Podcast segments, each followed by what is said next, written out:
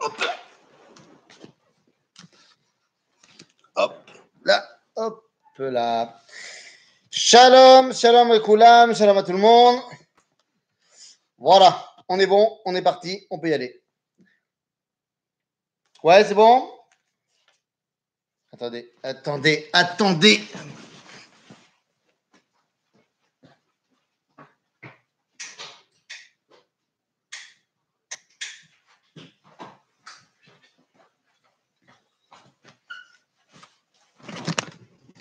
Hop là, voilà.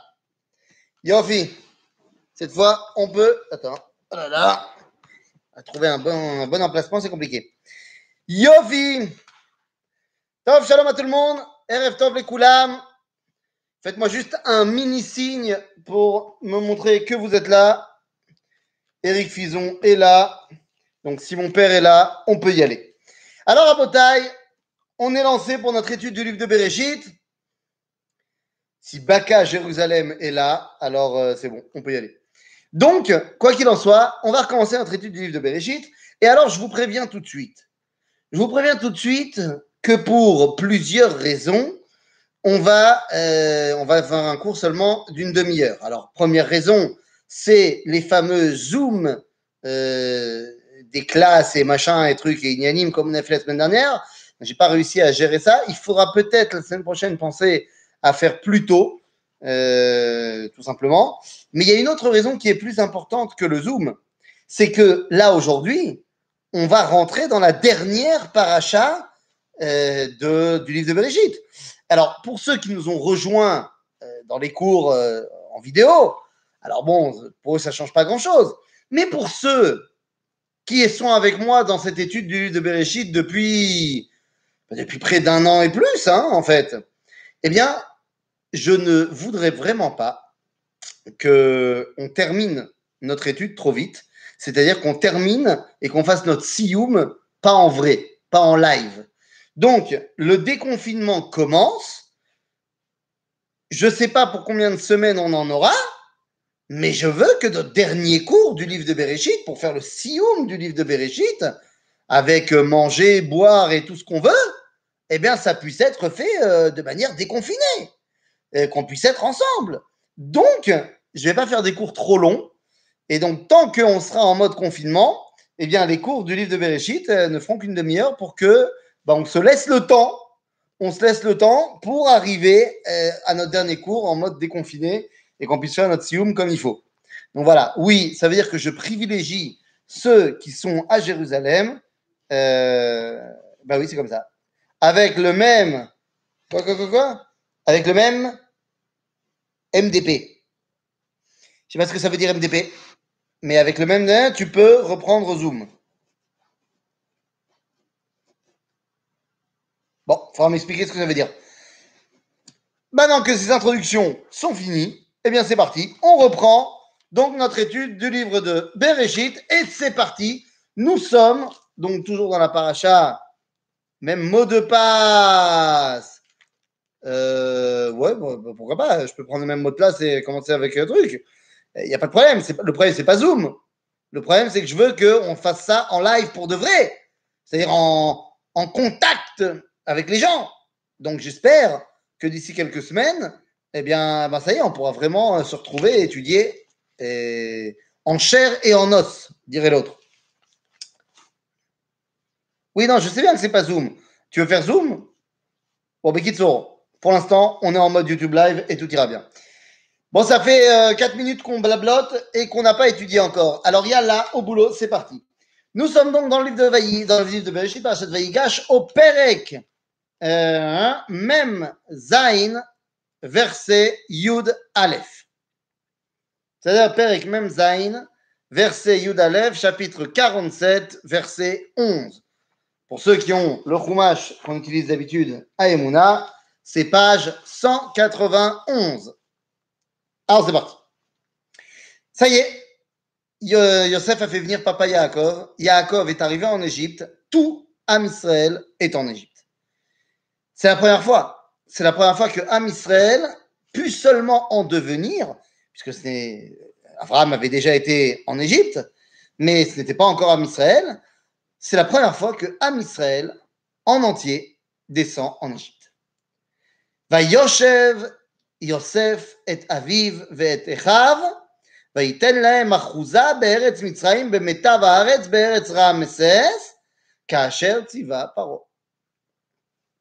Et voilà, il les a mis dans le meilleur endroit de l'Égypte. Alors, on sait, et d'avant et d'après, que cet endroit en question s'appelle Eretz Goshen. On sait également pourquoi, d'après Pharaon, il les a mis là-bas. Parce que Pharaon, on a vu la semaine dernière, que Pharaon leur a dit Moi, je suis un berger. Attendez voir. Ah non, c'est bon, hein, on avait lu euh, le reste. Ah non Autant pour moi Je crois que je me suis un peu précipité. Euh, si je ne m'abuse, j'ai été trop loin. J'ai été trop loin. Excusez-moi. Excusez-moi. Excusez-moi. Autant pour moi.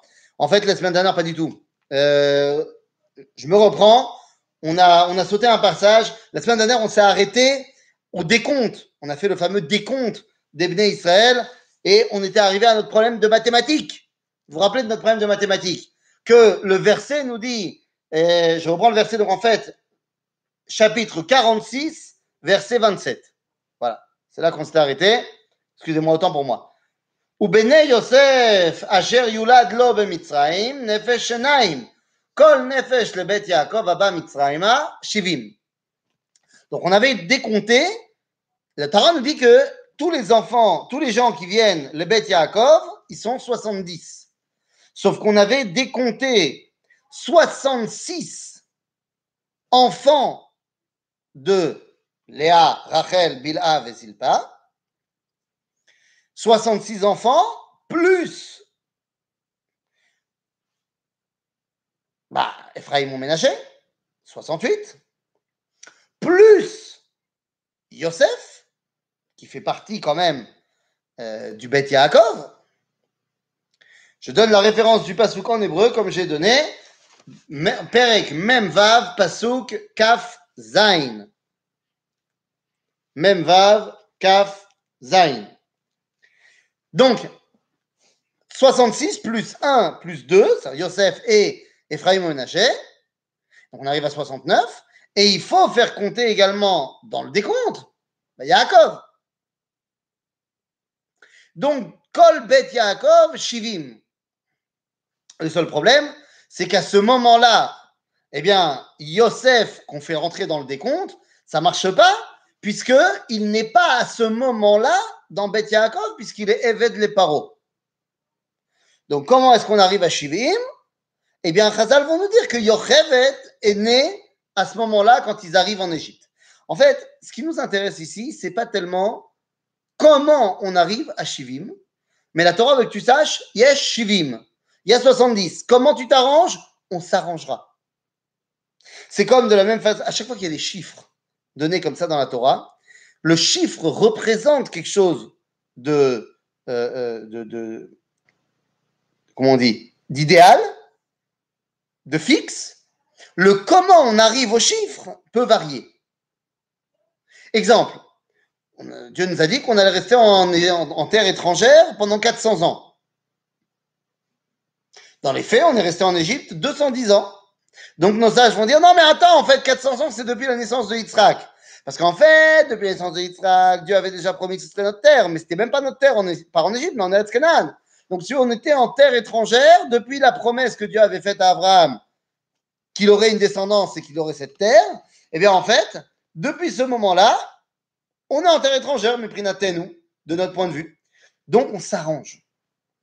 De la même façon, le prophète Jérémie dira que l'exil devra durer 70 ans. Et il y a à peu près sept façons de compter différemment comment on arrive à 70 ans. En d'autres termes, Rabotai, ce qui est important n'est pas le comment on arrive à 70, mais on arrive à 70. Et la là, c'est lama. Pourquoi c'est important que Am Israël, il s'est 70. 40 coups. Ma 40 coups. 40 coups de quoi?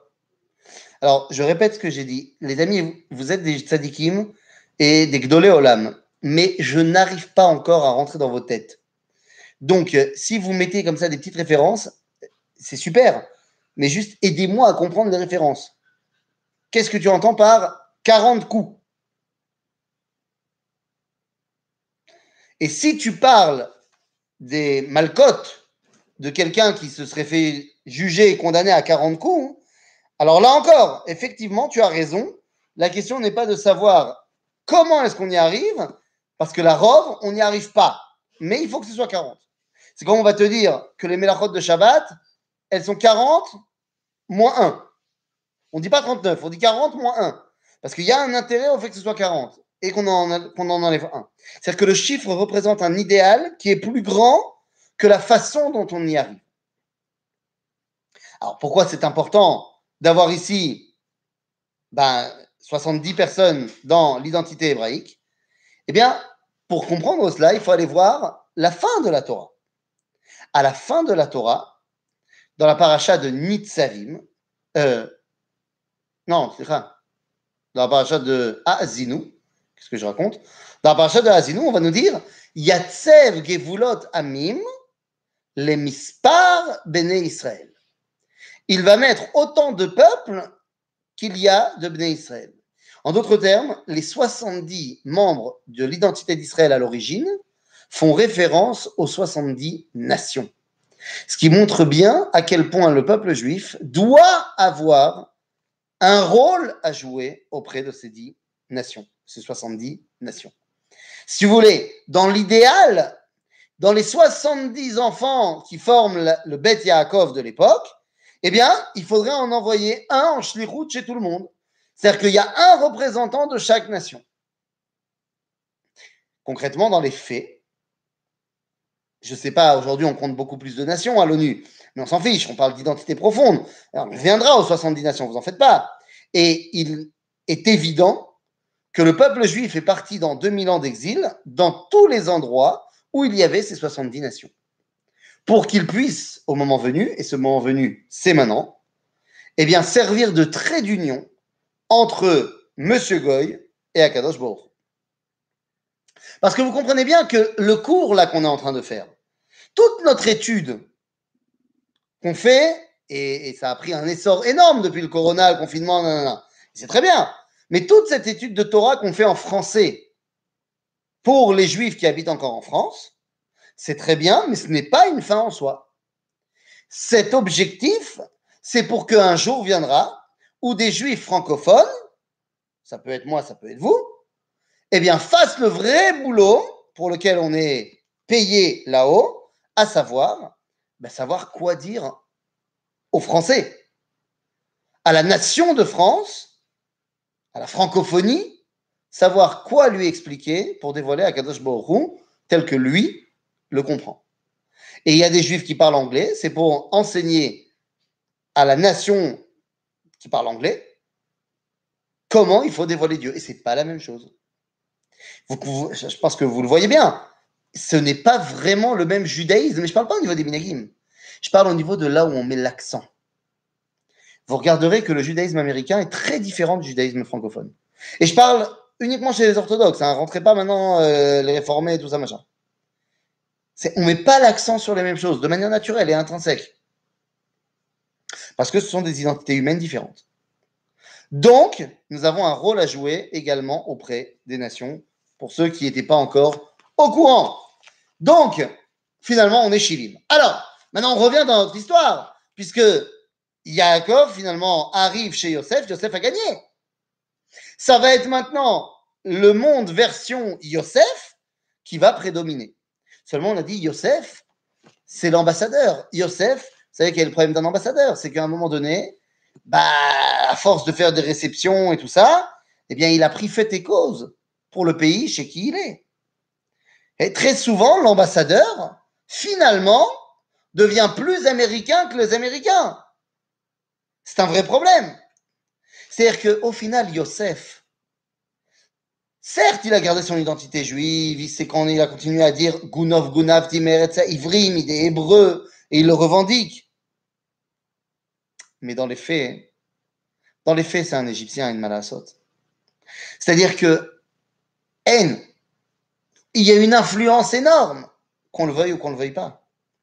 Et jusqu'où va cette influence? Eh bien, Yosef a dévoilé une nouvelle, un nouvel idéal juif, le ghetto. C'est-à-dire, je vis chez Monsieur Goy, pas vraiment, vraiment chez lui, comme ça, il n'influence pas sur l'éducation de mes enfants, sur euh, mes rues, euh, mes rues sont fermées chabé, c'est tout ça. Mais je sors quand même du Shtetl pour aller bosser. C'est-à-dire que je suis véritablement un Égyptien de confession israélite. Voilà. C'est gagné. C'est l'idéologie du yosefisme. Être un juif regardant sur toutes les coutures la halakha, il ne déroge en rien à la halakha, mais il est devenu quelque part égyptien. Yosef, c'est le consistoire. Yosef, c'est comment protéger la communauté juive à l'intérieur d'une puissance qui n'est pas la nôtre. Et bon, bah, pourquoi pas? Peut-être que c'est ça euh, qu'il faut. Peut-être que Yosef a raison. Yosef a terriblement tort. Mais alors terriblement tort. Et on ne saurait trop l'expliquer. Alors oui, Yosef, ce qu'il nous apprend, c'est nécessaire pour survivre à l'exil. Ah, ça, c'est évident. C'est-à-dire que si tu sors complètement te balader chez Monsieur Goy, tu t'assimiles. Et si tu n'as absolument rien à voir avec lui, bah, le goy te, persécute à un moment donné, euh, c'est tout quoi. Donc, ce que dit Yosef, c'est nécessaire. Mais entre nécessaire et idéal, il y a énormément. Et c'est complètement faux de penser que c'est un idéal, parce que finalement, l'idéal yoséfique, eh bien, va tout simplement diviser deux dimensions qui sont indivisibles dans le judaïsme. Le Rafouk nous explique ça dans le chapitre 31 de Israël ou Triato dans le livre de Oroth, dans lequel il dit il y a des gens qui essayent de séparer à Inyan à Leumi vers Inyan à Dati, qui essayent de séparer la religion de la nation. Ils ont tellement tort parce que c'est indivisible dans le judaïsme. Dans d'autres nations, on peut créer la laïcité. Deux secondes, comprenons deux secondes de quoi il s'agit, c'est extrêmement profond. Comment la laïcité, ça a pu marcher en Europe? En France, en Europe Parce qu'il faut comprendre que les peuples européens sont les peuples chrétiens, bien qu'ils ne soient plus forcément religieux aujourd'hui, mais ce sont les peuples issus du christianisme. Or, le christianisme, par définition, à séparer l'Église et l'État. Il n'a pas fallu attendre la loi de 1905. Oui, bien sûr. Jacob est descendu en Égypte avec l'accord de Dieu, bien évidemment.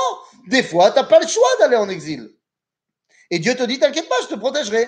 Mais la question, c'est une fois qu'on est en exil, quel est l'idéal, la marche à suivre?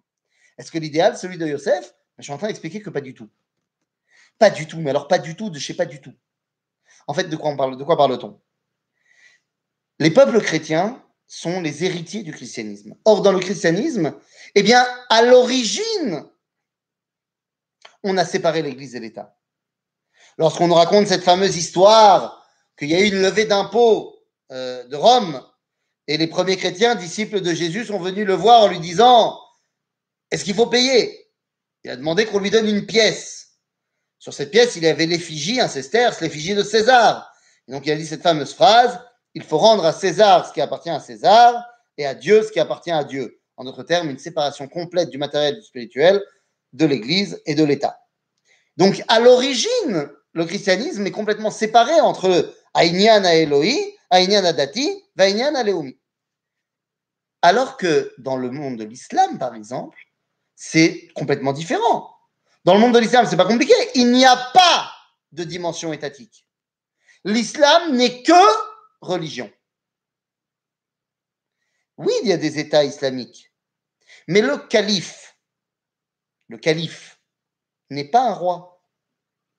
Il est le chef politique de facto, mais il n'est pas officiellement le roi. Quel est son rôle au calife? Il y a des gens qui veulent d'ailleurs être calife à la place du calife, mais c'est pas bien d'être calife à la place du calife. Le calife, c'est quoi son rôle? Ben, calife, ça vient du mot halif. Et le halif, ça vient du mot en hébreu machlif. C'est le remplaçant de qui? De Muhammad, de Mahomet. Donc c'est d'abord et avant tout le, l'imam par excellence, le calife. En d'autres termes, chez eux, sur le christianisme, l'islam, et j'ai pas été dans toutes les autres religions, mais c'est pareil, eh bien, il y a cette séparation de fait.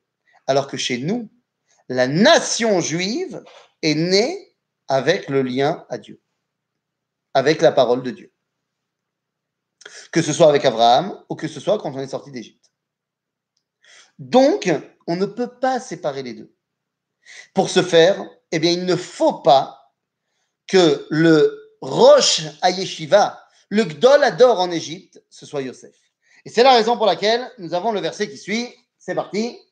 Yehuda shalach lefanav el Yosef leorot lefanav goshna vayavou arza goshen. Yaakov a d'abord envoyé Yehuda pour y monter, nous dira Rashi, Bet Talmud. En d'autres termes, Yehuda vient avec son yéhoudisme, son judaïsme, chez Yosef. Il dit, OK, on est chez toi, c'est toi qui gères au niveau administratif, politique, mais tu me laisses gérer le côté Torah. Et c'est quoi le côté Torah de Yehuda? C'est Imeshkacher Yerushalayim.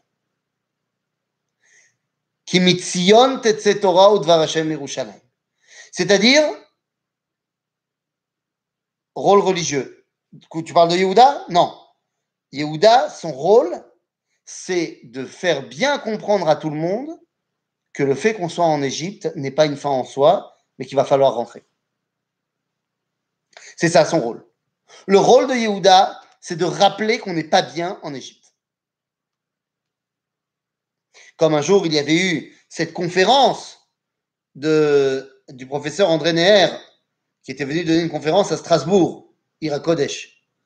Et à la fin de la conférence, où il avait montré à quel point il fallait bah, tourner ses yeux et ses pieds vers Jérusalem, eh bien, un des vieux Strasbourgeois, j'ai pas de nom, mais de toute façon, ça peut marcher pour beaucoup de Strasbourgeois, eh bien, il lui a dit, mais, monsieur Neher, vous savez, je comprends ce que vous avez dit, mais nous, ici à Strasbourg, nous avons tout.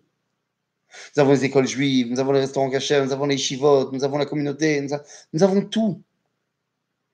André Neher lui a simplement répondu, vous n'avez pas Jérusalem.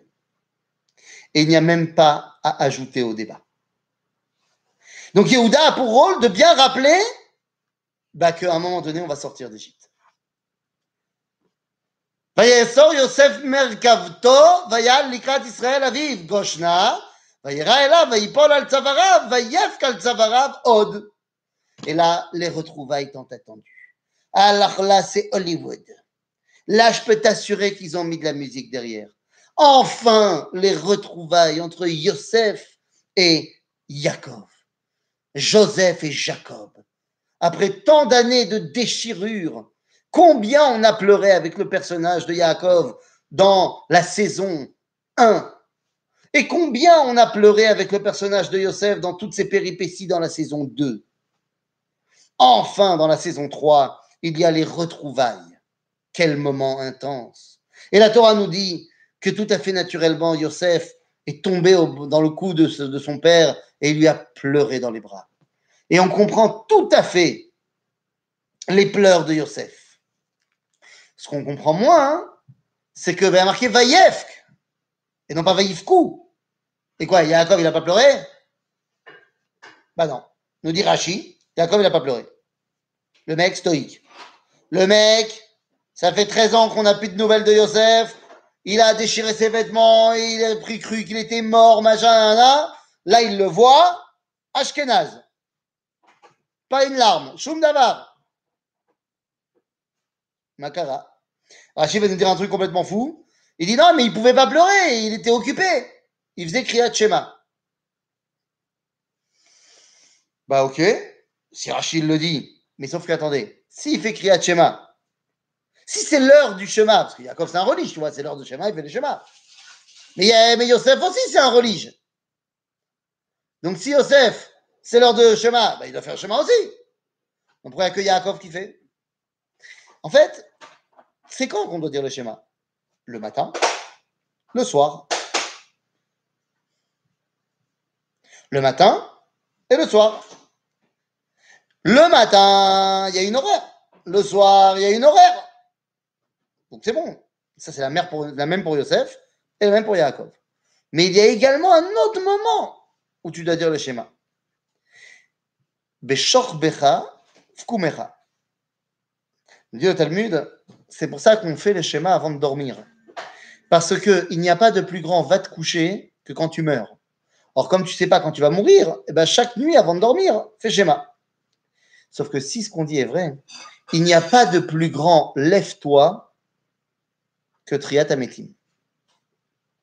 Donc, lorsqu'il y a Triatametim, euh, je vous demande à tous de bien vous rappeler que lorsque vous allez ressusciter, après votre mort, vous allez ressusciter, bah, n'oubliez pas de faire le schéma hein, juste après la résurrection. Hein, c'est très important. Donc, qu'est-ce qui se passe ici? On est face à Yaakov et Yosef. Qui a ressuscité? Mais Du point de vue de Yaakov, Yosef vient de ressusciter. Mais pas du point de vue de Yosef, puisque Yosef savait qu'il était vivant tout le temps. Donc ça, c'est une façon de voir les choses.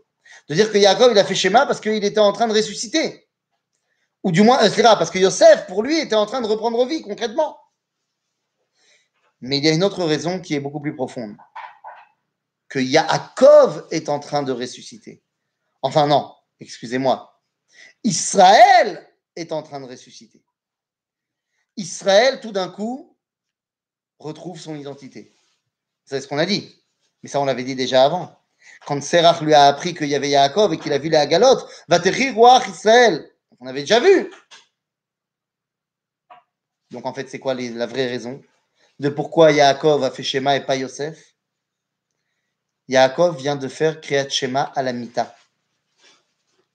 Parce qu'il sait que Israël, qui a ressuscité là-bas en Israël, quand il a appris la, la, vie en fait de Yosef, maintenant Yaakov est conscient que partant en Égypte, Israël va mourir. Il fait Kriyat Shema à la Mita juste avant de mourir. C'est ce qu'on nous dit ici. Vayev od. Et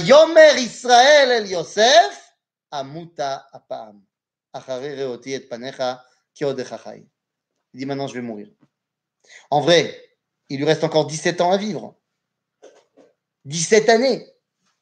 Mais Israël comprend qu'il ne peut pas continuer en Égypte. Et c'est vrai qu'en Égypte, celui qui continuera, celui qui portera la famille, c'est Yaakov. Et c'est important de voir cela, ces, quelques versets, juste avant Yom HaAtzmaut, parce que pendant 2000 ans d'exil, on est redevenu Yaakov. On est redevenu Yaakov et on a survécu en tant que Yaakov. On a survécu en tant que Yaakov en n'oubliant jamais que viendra un temps où on redeviendra Israël. Et il est, depuis près de 73 ans, euh, près de 72 ans, on est redevenu Israël. On est redevenu Israël. On a fait Kriyat Shema chez la résurrection.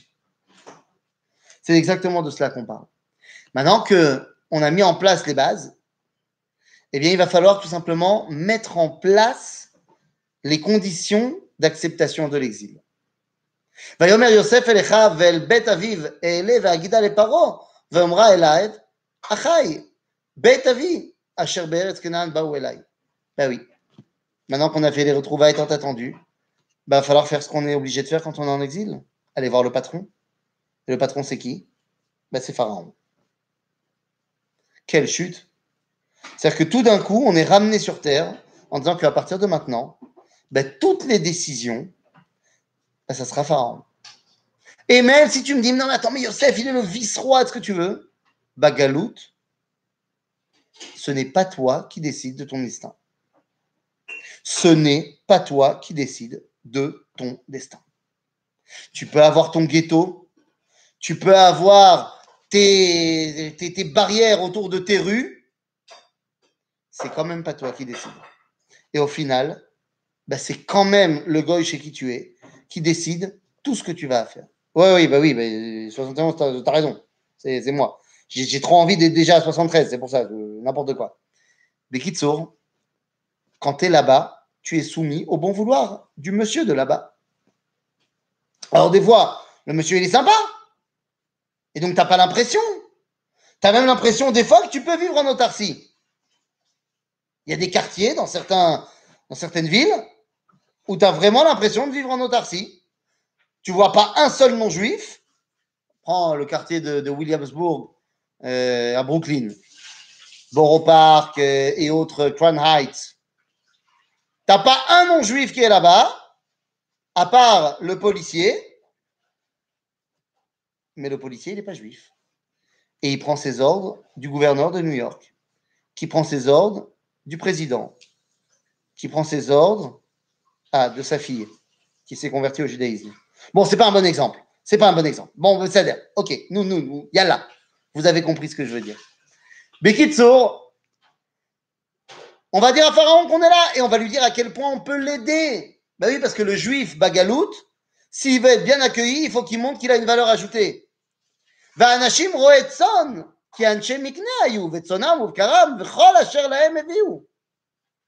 Donc, nous sommes des bergers. On peut t'aider.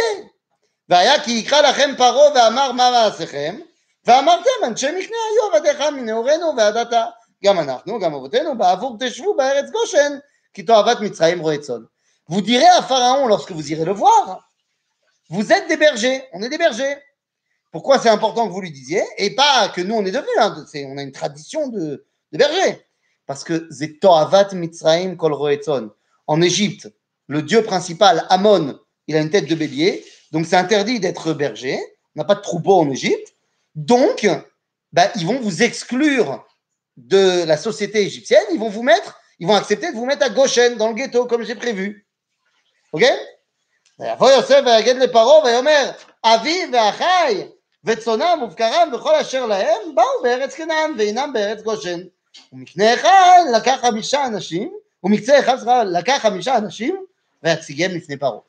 Finalement, il les amène chez Pharaon, il prend ses cinq plus grands frères et il les présente. ויאמר פרעה אליכיו במעשיכם ויאמרו אל פרעה רואה צאן עבדיו nous sommes des bergers, comme c'était prévu. On est venu euh, temporairement, parce qu'il y a la famine. Qui